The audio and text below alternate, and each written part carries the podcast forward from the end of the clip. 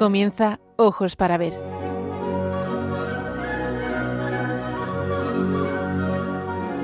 Dirigido por Andrés Jiménez con la participación de Miguel Ángel Irigaray y Santiago Arellano.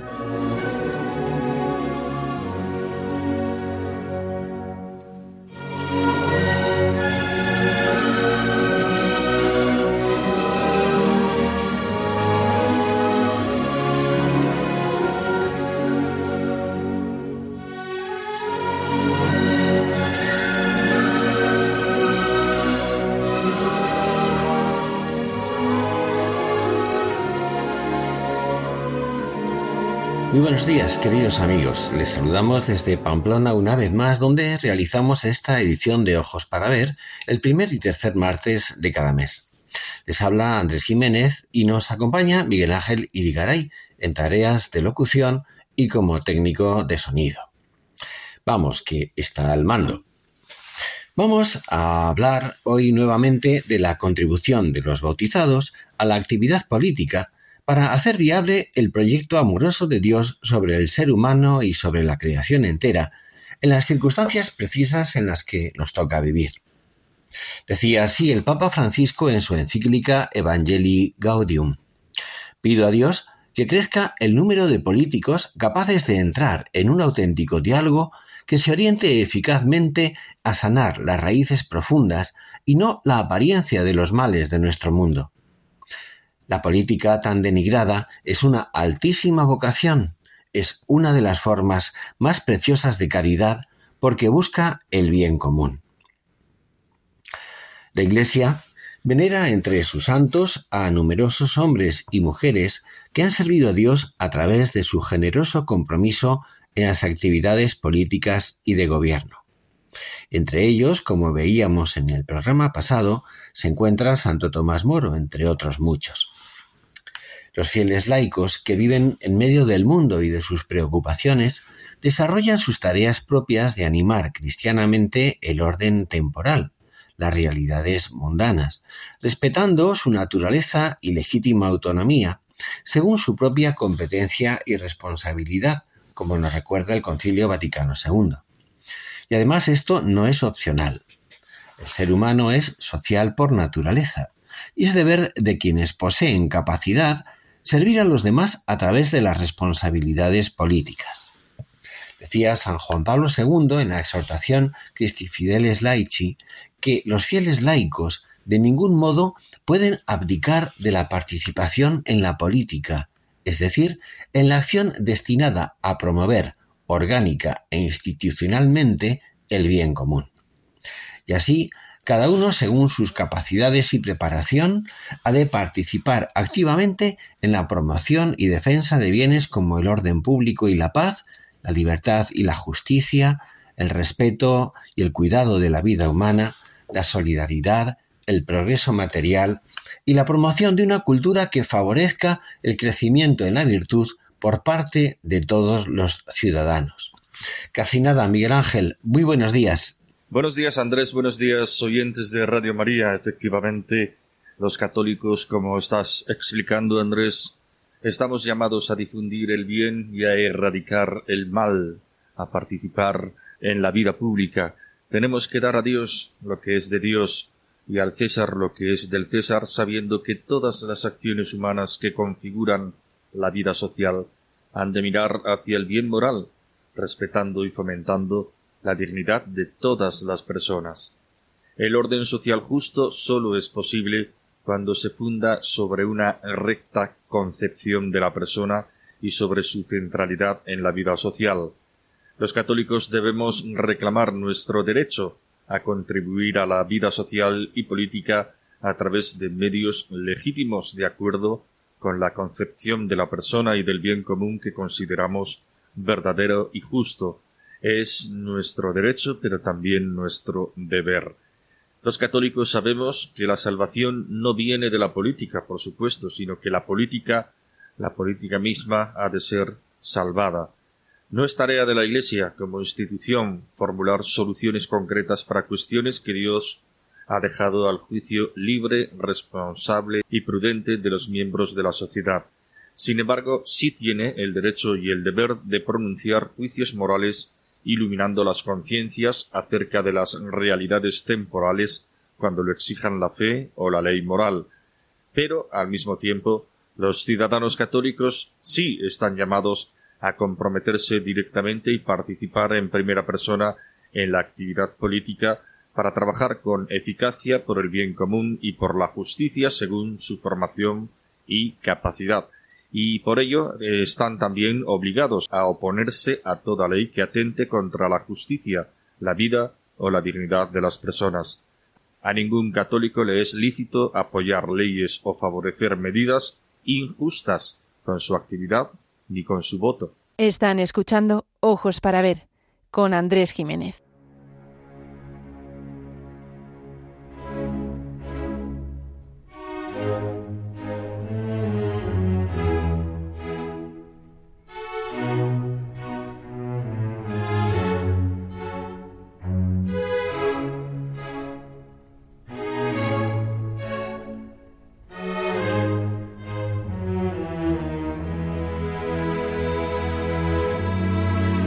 Para ver, el don de la belleza.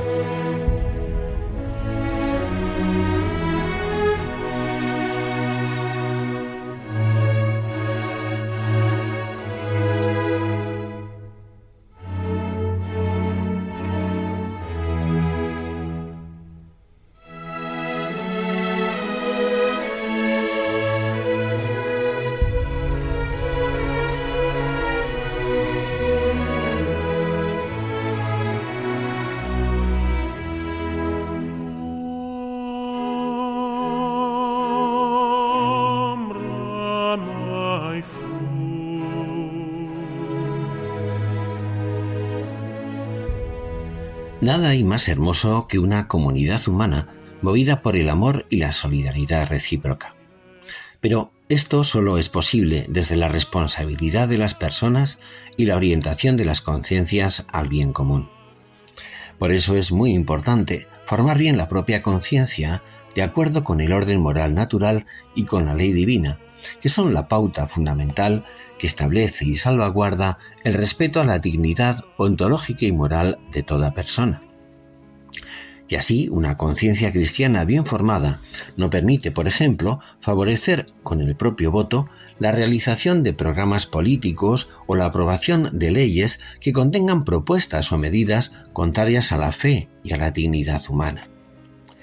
Ello exige cuidar y seleccionar bien las lecturas, los medios de comunicación y de entretenimiento a través de los que se suscitan y difunden opiniones e ideas. No es aceptable que una persona católica forme su criterio siguiendo los juicios y prejuicios de quienes controlan medios informativos, series y espectáculos contrarios a la doctrina de la Iglesia y al orden moral natural. En la actualidad, nos hallamos bajo la dictadura de un relativismo que corrompe modos de pensar y de sentir, que niega la validez de la ley moral natural y de la ley divina. Según este relativismo, nadie tiene la verdad y todas las opiniones han de ser respetadas. El relativismo sostiene que no existe una norma moral arraigada en la naturaleza misma del ser humano creada por Dios, a la cual haya de someterse la actividad humana, tanto personal como política.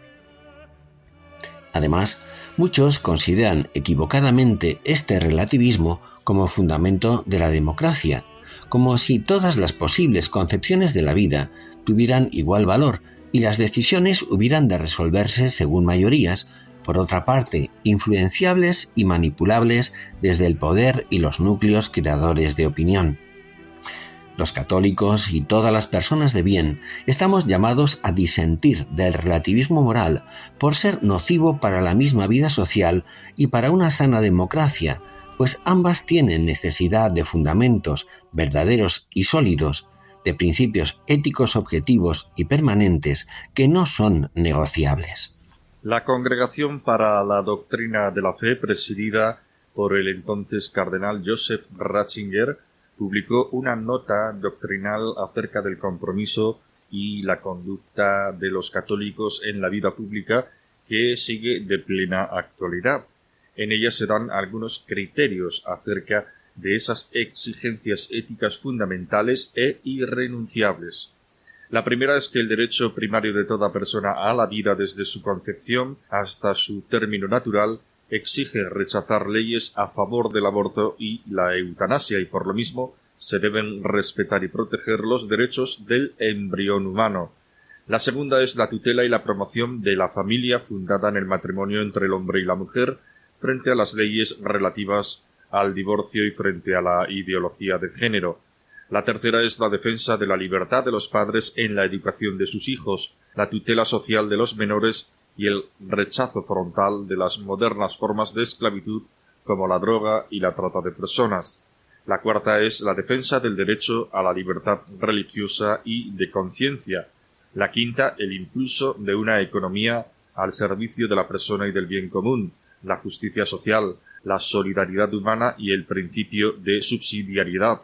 Y finalmente la opción por la paz, fruto de la justicia y de la caridad, y el rechazo de la violencia y el terrorismo. La coherencia entre fe y política, entre evangelio y cultura, se ve especialmente iluminada por la doctrina social de la Iglesia.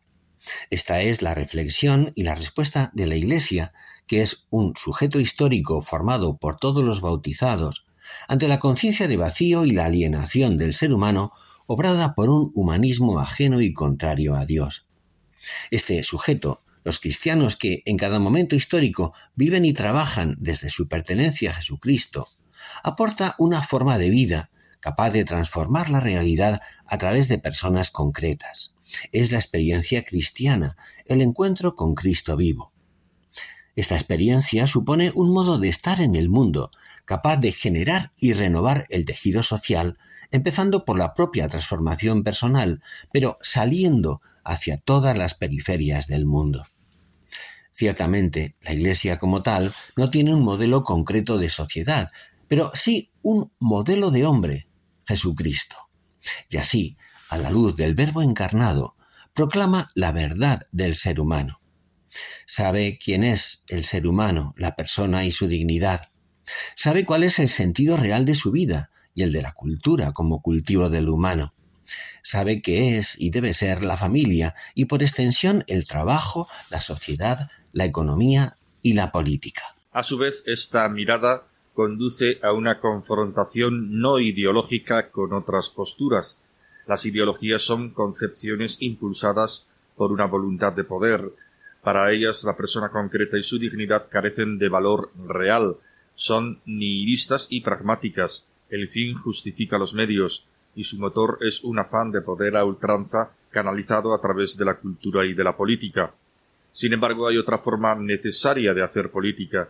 Se ha dicho con razón que el mal avanza porque los buenos no hacen nada.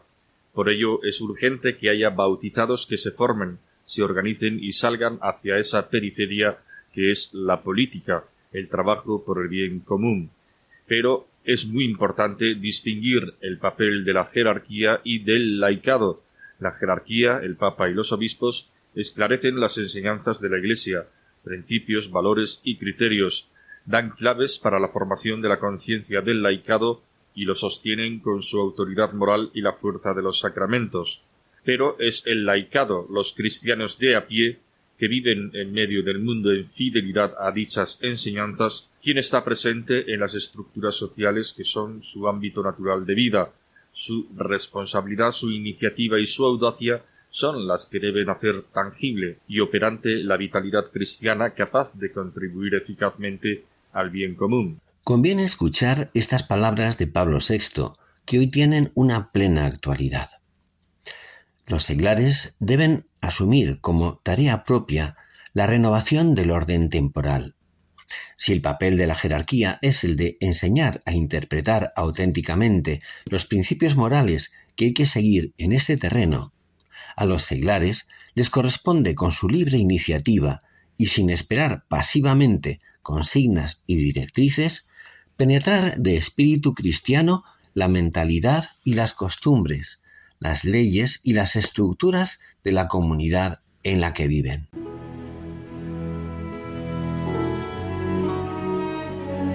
Aprender a mirar. Ojos para ver. Radio María.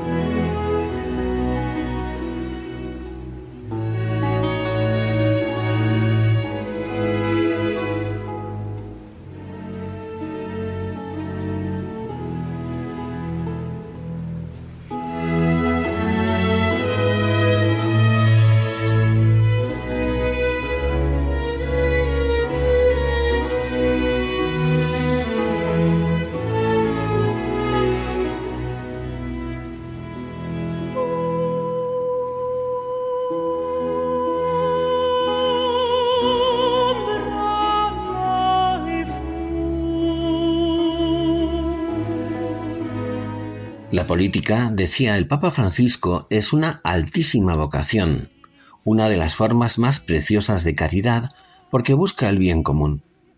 De ese bien común, que es el fin de la sociedad, vamos a hablar ahora. El servicio del bien común es la razón de ser y la justificación de la autoridad política. La tarea de ésta es dirigir y armonizar las voluntades de los miembros de la sociedad para que concurran hacia el bien de todos y de cada uno en la medida de lo posible. Y esto no es una prerrogativa de superioridad, es un servicio, un servicio cualificado, pero en todo caso, un servicio. ¿Y en qué consiste así pues el bien común? Podemos describirlo como un conjunto de condiciones que facilitan a todos los integrantes de una sociedad su perfeccionamiento propio y solidario, un modo de convivir digno y enriquecedor en todos los sentidos para las personas.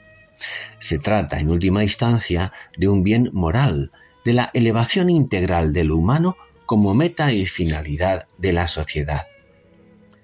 Cuando el bien común se sustituye por el llamado interés general, como se oye habitualmente, se da a entender que la articulación de los intereses particulares está por encima del bien de las personas. Algo de esto es lo que decía ya Maquiavelo. La moral se ve entonces subordinada al juego de intereses y al logro del poder, y la sociedad se convierte en un campo de batalla en el que el hombre es un lobo para el hombre. Pero volvamos con el bien común. El logro del bien común tiene un cierto carácter de fin o meta que entre todos aspiramos a conseguir. Sin embargo, no es algo estático e inmóvil que surge solo al final. También tiene mucho de camino, de realidad diaria y presente aquí y ahora. Se trata de un conjunto de condiciones de una realidad dinámica y abierta que depende de muchos factores, entre otros de la libre contribución de las personas. Por eso es deber moral de todos los miembros de una sociedad contribuir al bien común. La convivencia se basa, entre otros factores esenciales, en la confianza que las personas tienen entre sí. Quien vive en sociedad debe estar dispuesto a contribuir al bien común de acuerdo con sus posibilidades y capacidades. El egoísmo y la hipocresía son obstáculos muy serios para una convivencia positiva. Se cuenta que el rey de un país lejano anunció una visita a una de sus regiones que era muy conocida por sus viñedos y la calidad de sus caldos. Las autoridades de la zona, pensando en obsequiar al monarca con algún magnífico regalo, convocaron a todos los bodegueros. Había que proveer a su Majestad de una barrica del mejor vino. Pero, ¿cuál sería este si todos, según parece, eran excelentes? Aquí empezaron las discrepancias se inició un fuerte debate que corría el riesgo de avinagrarse. Todos querían que el tonel elegido fuera el de su bodega. Las autoridades optaron por una solución salomónica. El barril para su majestad se rellenaría con una jarra de vino de cada bodeguero. Dicho y hecho, una hermosa barrica de roble, acompañada de un bello jarro de cerámica artesanal, fue recorriendo todas las localidades de la región. En cada una de ellas, cada bodeguero vertía su correspondiente aportación. Y llegó al fin el día de la visita real. Todos los bodegueros estaban presentes. En cuanto llegase el rey, y tras los saludos de rigor, se procedería al acto de entrega de la barrica y artesanal jarro. El monarca se mostró conmovido ante un obsequio tan compartido. Su pueblo le amaba y él amaba a su pueblo. Tras mostrar su gratitud con hermosas palabras, rompiendo todo protocolo, solicitó probarlo allí mismo. El monarca recibió el jarro y entre aplausos lo alzó en reconocimiento a tan generosos anfitriones. Pero tras acercarlo a su boca, pasó lo que se dice un mal trago. Aquello era agua. ¿Qué había ocurrido? Simplemente que cada bodeguero pensó, ya que mi bodega no va a ser la protagonista en el evento, no voy a ofrecer gratuitamente mi mejor vino. Somos muchos y no pasa nada porque la parte que yo vierta sea agua. El problema es que todos pensaron lo mismo. Y vaya si pasó. El deber de contribuir al bien común supone que el bien que yo no haga se queda sin hacer, y si nos olvidamos de que la sociedad somos todos y cada uno, así le va a veces a la sociedad. Es la enfermedad del individualismo, donde falta solidaridad y ayuda mutua cuando los ciudadanos piensan solo en sí mismos, la sociedad deja de ser un ámbito de ayuda real para el bien común de las personas. La sociedad no es una entidad abstracta, está formada por un conjunto de personas y por sus relaciones, y por eso conviene recordar que la razón de ser de la vida social es el bien de las personas, que son siempre el sujeto, el principio y el fin de la vida en sociedad. Y por eso no hay sociedad si no hay solidaridad. Pero por otra parte la persona no debe ser reducida a la condición de mera pieza del mecanismo social. Si fuera así, esa sociedad se deshumanitaría, convirtiéndose en amenaza para las personas concretas. Este es el planteamiento de los colectivismos sociales y de los totalitarismos.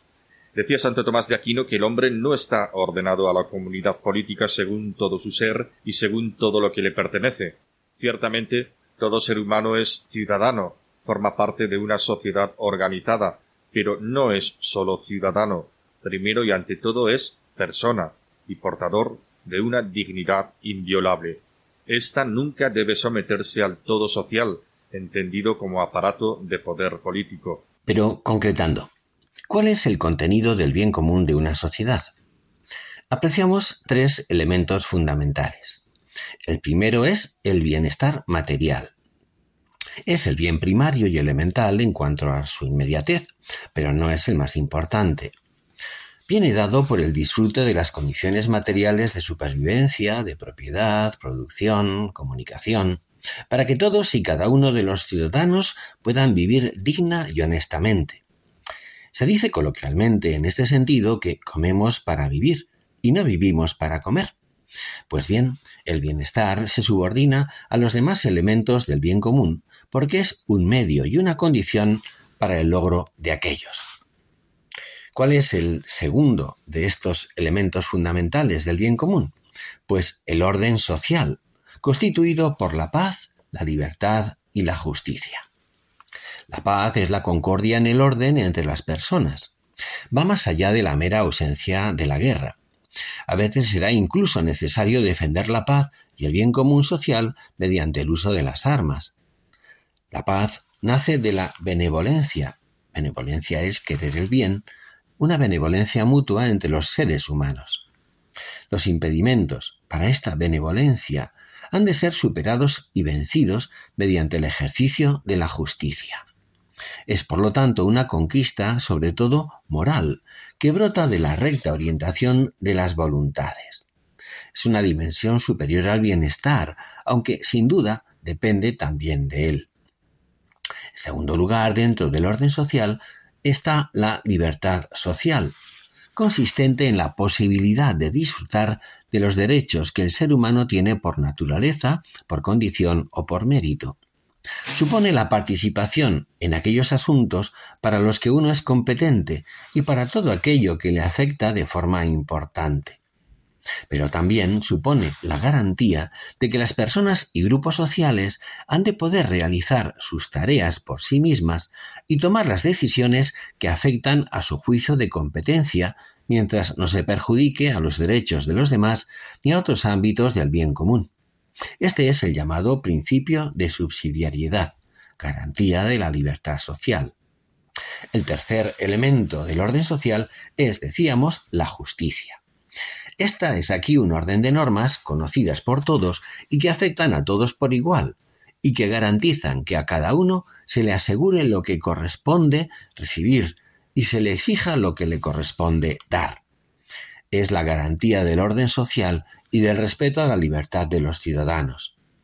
Incluye un ordenamiento jurídico, que es el conjunto de las leyes, acorde con el orden moral, y también un conjunto de medidas e instituciones que garanticen su correcta aplicación. El tercer elemento del bien común, junto con el bienestar material y el orden social, son los bienes que configuran la vida moral de los ciudadanos.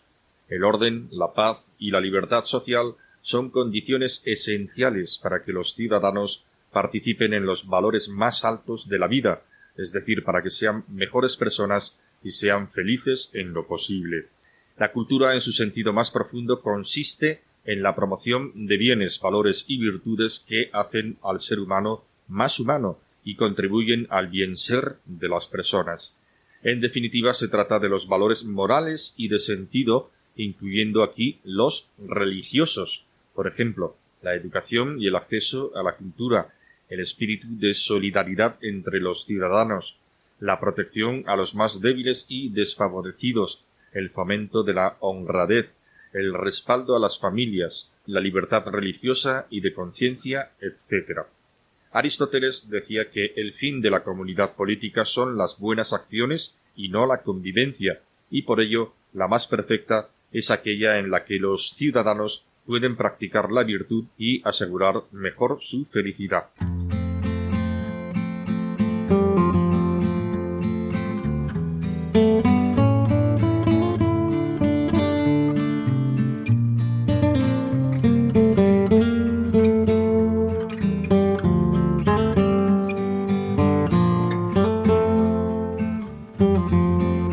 Ojos para ver, momento para la pintura.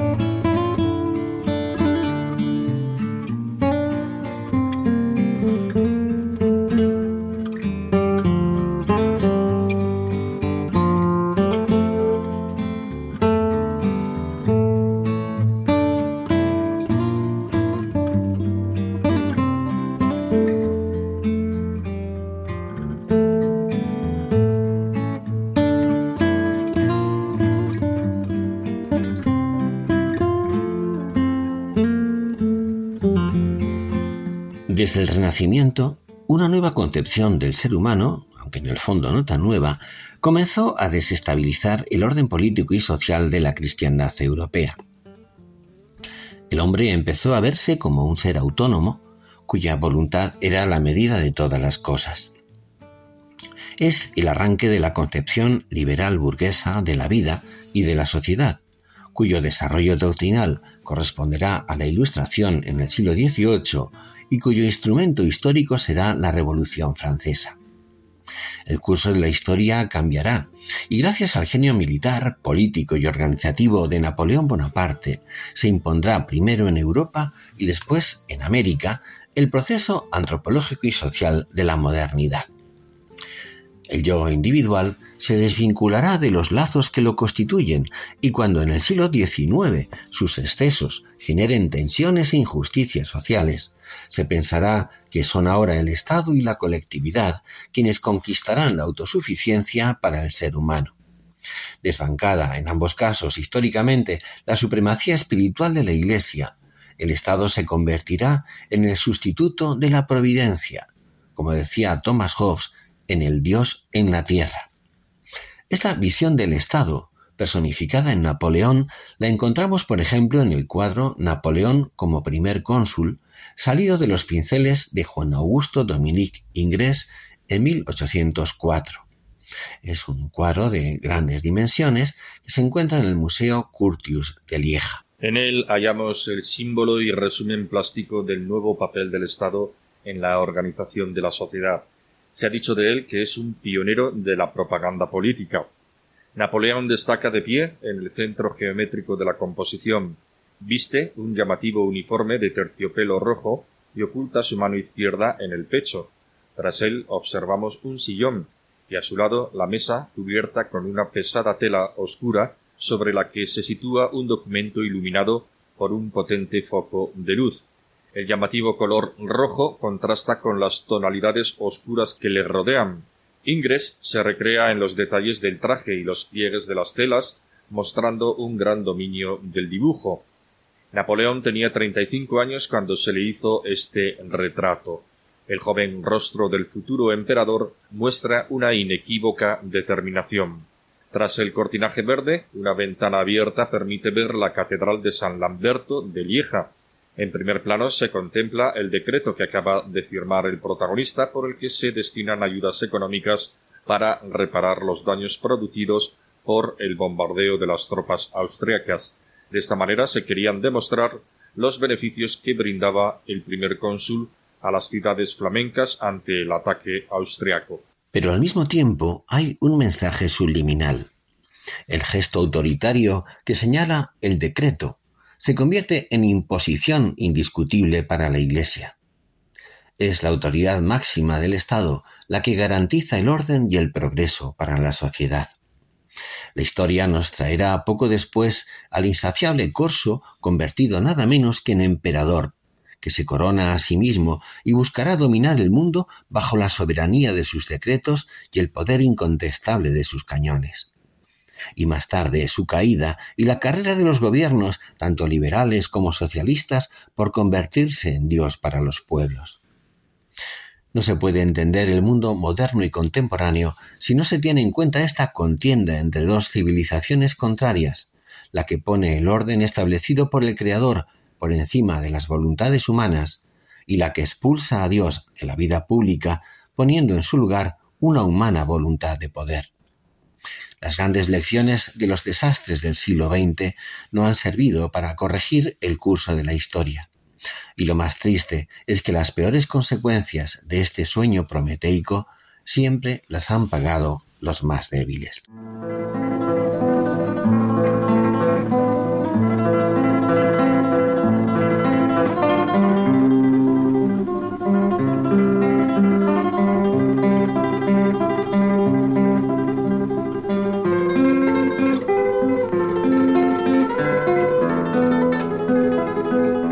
Momento para la poesía.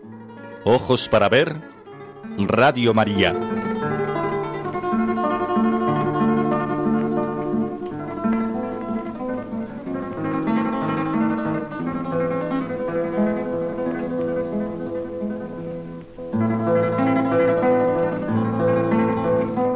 El texto de las siete partidas de Alfonso X el Sabio es un tesoro en él se habla de qué es realmente un ayuntamiento. Ley 1.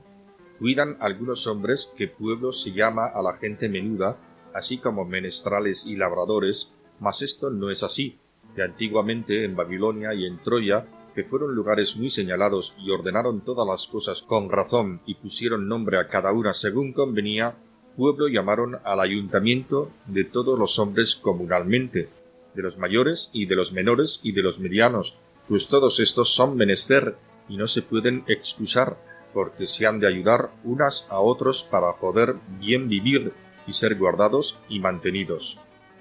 Es el ideal de una sociedad que tiene como propósito vivir comunitariamente, ser miembro de una comunidad en la que uno puede desarrollar la totalidad de sus cualidades no sólo como individuo, sino en relación, comprometido con lazos que me hacen crecer el servicio de la familia, de los vecinos, de aquella comunidad que me permite con ayuda de todos sacar adelante lo mejor de mí y compartir mi vida con mis convecinos. Uno de los poemas más estremecedores acerca de lo que debería ser una comunidad social, una ciudad, un pueblo, es una brevísima elegía anónima que aparece en los cancioneros del siglo XV. Es un canto de dolor de una mujer ante la pérdida de un ser querido el marido, el novio, el amigo. Mis ojos, mi amigo, exclama. Pero lo que más sobrecoge es que su grito surge del hecho de que la muerte no ha sido por mano de enemigos, sino de los que debieran ser los suyos. El poemilla repite obsesivamente un grito desgarrador, dentro en Ávila, dentro en Ávila. Morir dentro es morir entre los suyos. Peor aún, morir a manos de los suyos, nada menos que en la ciudad más amurallada. Una de las joyas de la tradición oral, testigo al mismo tiempo del cambio social que se está produciendo, la pérdida del sentido de comunidad. Dice así, en Ávila mis ojos, dentro en Ávila. En Ávila del río mataron mi amigo, dentro en Ávila. Es el texto que anuncia las desoladoras palabras de Lázaro de Tormes, descalabrado en su choque con el toro de piedra. Solo estoy y ver cómo me las tengo que valer. La sociedad había dejado de ser comunidad.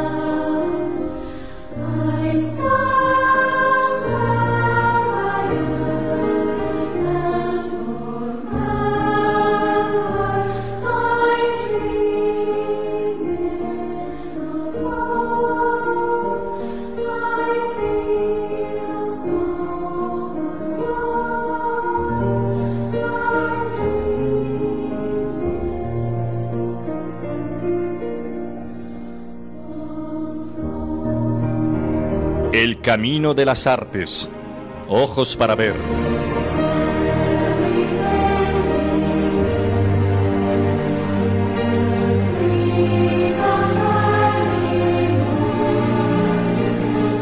Acudimos ahora a un fragmento de la obra teatral Un hombre para la eternidad de Robert Bolt. Dialogan el joven Richard Rich y Tomás Moro acerca de las pretensiones del primero de hacer carrera ocupar un puesto de prestigio. Tomás ve que esa ambición puede corromperle y le ofrece un puesto de maestro, donde será valorado por sus méritos y por su servicio bien realizado. Podría ser un buen maestro, afirma Moro. ¿Y quién lo sabría? Tú, tus alumnos, tus amigos, Dios, no es mal público. En un momento dado, Richard alude a su amistad con Tomás Moro aludiendo a los beneficios o cargos que ello le podría reportar. Tomás disiente de esa falsa noción de amistad. Se pone de manifiesto frente a la honestidad de Moro el deseo de vender la propia conciencia por parte de Rich para lograr poder e influencia, lo que se insinúa como habitual en la política del momento. También en la de ahora, claro. Por eso no extraña la alusión que hace Tomás Moro a Maquiavelo, el pensador político que sostenía que el fin de la prosperidad del Estado justifica cualquier medio que se emplee para ello. Tomás le dirá a su interlocutor, Ricardo, vuélvete a Cambridge, te estás estropeando.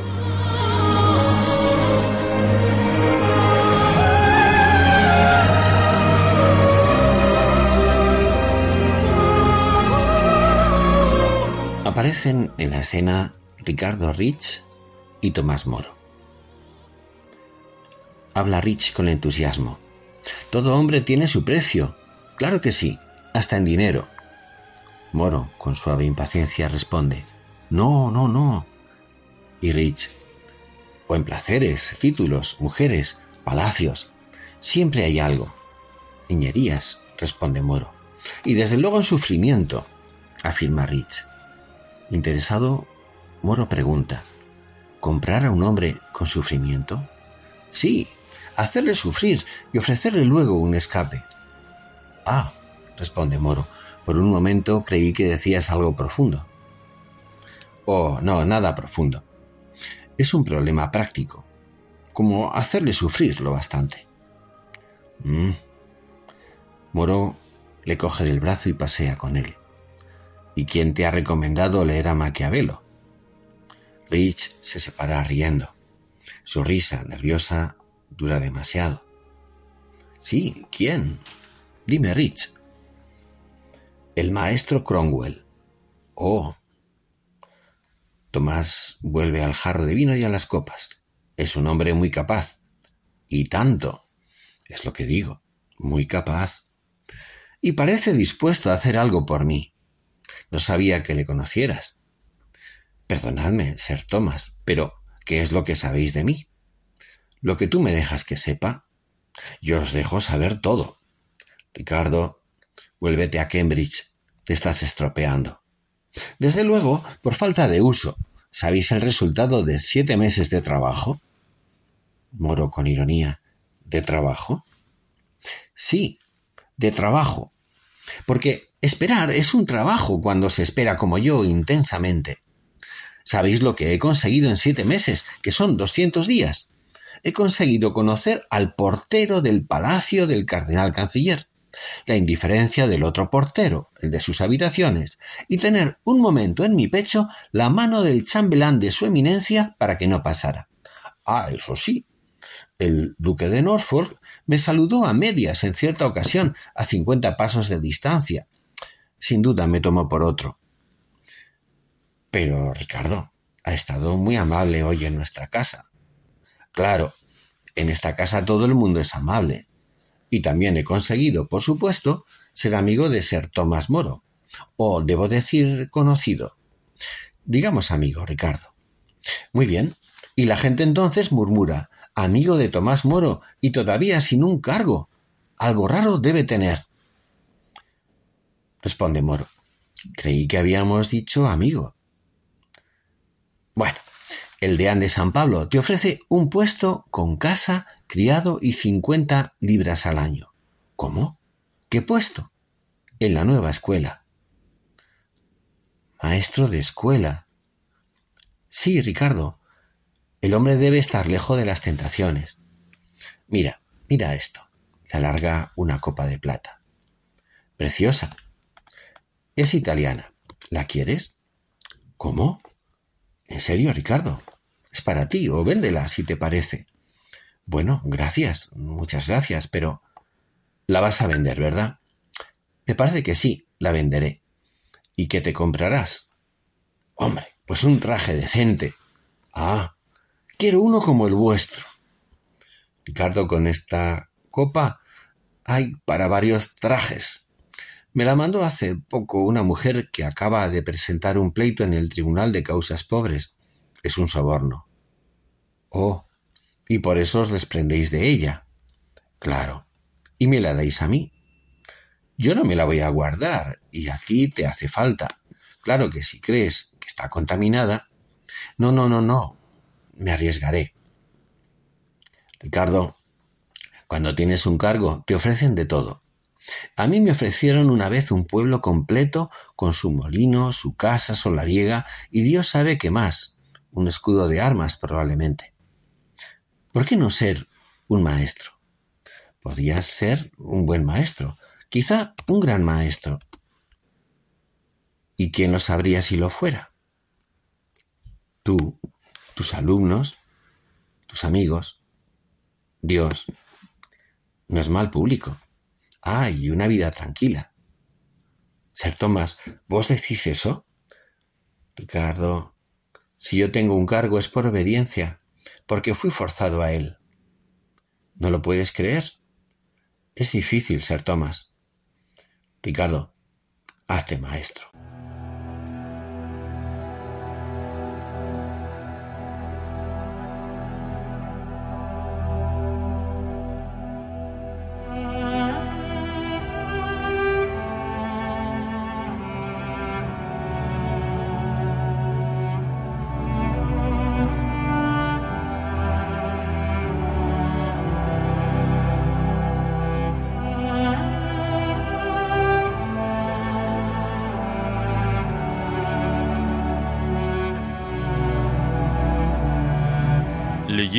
Al poeta Miguel Dors.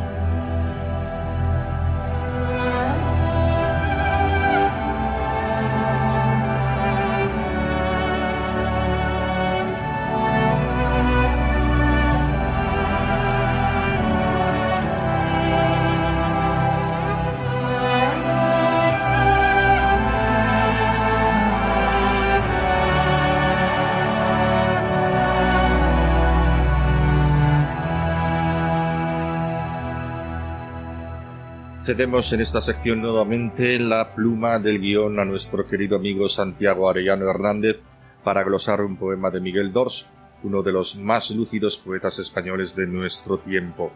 El título Lecciones de la Historia, la larga marcha hacia ninguna parte, presenta cierto deje de amargura. La historia, para una mirada clásica, siempre se ha considerado maestra de la vida. Los errores del pasado nos enseñaban las sendas por las que discurrir, pero Lecciones de Historia es una voz de lamento. El subtítulo nos advierte de la desacertada orientación recorrida por nuestra patria. la larga marcha hacia ninguna parte. El poema 3 es tan contundente como el 2, al que dábamos lectura en el programa pasado. La violencia y la crueldad no se muestran como un comportamiento antinatural y hasta aberrante. En una sociedad sin limitaciones morales, la eficacia y la utilidad inmediata avalan lo que niega la conciencia y la razón. ¿Para qué el diálogo y el debate racional si un disparo o una bomba explosiva ponen punto final a la contienda? El poeta no defiende esta situación, al contrario. La ironía es decir lo contrario de lo que se piensa dándolo a entender. Su sátira es una llamada a nuestras conciencias, un toque de atención que cuestione nuestra indiferencia y nos ponga en alerta al menos contra las insensateces de nuestro tiempo.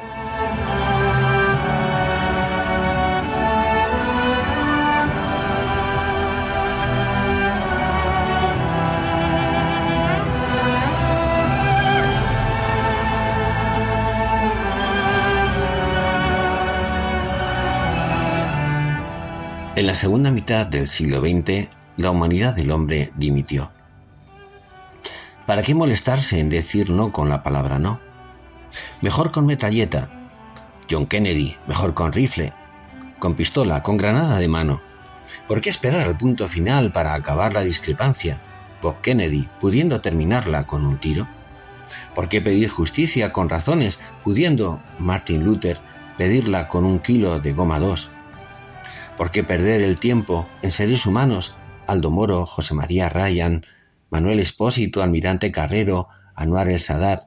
¿Por qué muertos y muertas cuyos nombres se mezclan y confunden en el olvido, igual que las mandíbulas, los zapatos, los trozos de chatarra, los dedos en el súbito asfalto ensangrentado? ¿Por qué perder el tiempo en ser humanos, pudiendo ser un cóctel molotov, un CERME, una PO3, un artilugio?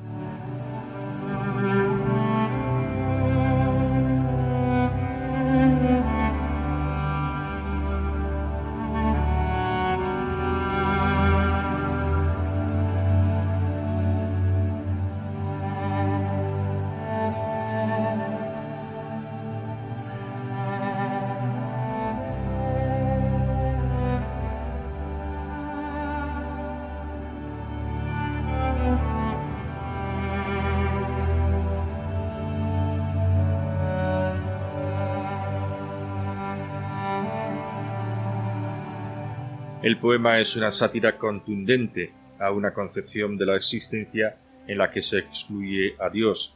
El hecho de que sus elementos sean tan reales e incluso sangrantes no impide que se trate de auténtica poesía, puesto que en el trasfondo, a contrario, se está reclamando el esplendor de la verdad. Determinados críticos han querido mermar los méritos reales de Miguel Dors, pero sus criterios se alejan de lo poético para ceñirse a lo ideológico como comenta el autor en el prólogo a sus poesías completas, que dice así De cuando en cuando uno, continuando tradiciones ancestrales, ha escrito poesías de sátira moral, de sátira literaria y hasta en alguna ocasión aislada de sátira política, poesías que no deberían ser consideradas ni peores ni mejores por su mero contenido, sino por su grado de poeticidad, si se me permite este terminacho de jerigonza académica al escribirlas era perfectamente consciente de las reticencias con que podían ser recibidas por mi época. En primer lugar, porque hay personas que creen que la poesía no debe contaminarse con la presencia de ciertos asuntos de interés humano, que debe manifestar solo sentimientos, intimidad, belleza, etc.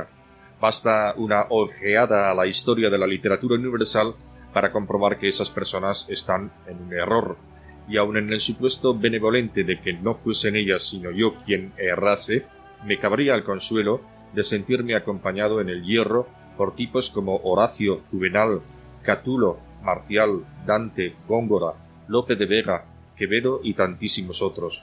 Pero además es que hay también personas, y creo que en mayor número, que desdeñarán estos poemas satíricos no por ser tales, sino porque les repugna su orientación ideológica a estas personas suelen molestarles también mis poesías religiosas, de las que las satíricas no son muy separables.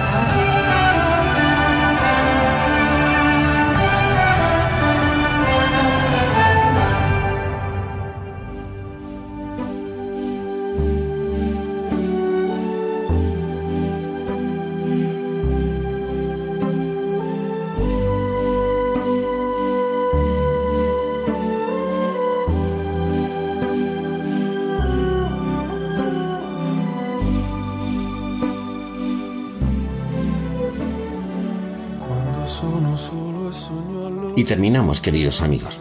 Hemos hablado hoy de la política y del bien común. Tarea difícil, pero hermosa y necesaria si está fundada sobre el orden moral y la dignidad de las personas. Y les recordamos que pueden disponer del contenido de este programa para volver a escucharlo o para descargarlo entrando en la página web de Radio María en la sección de podcast buscando nuestro programa Ojos para Ver en la fecha de hoy, 4 de julio de 2023. Que tengan todos un feliz y hermoso día.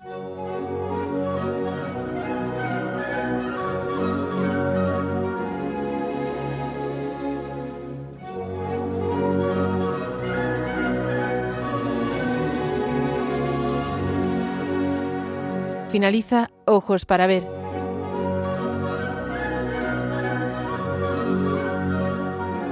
Un programa dirigido por Andrés Jiménez con la participación de Miguel Ángel Irigaray y Santiago Arellano.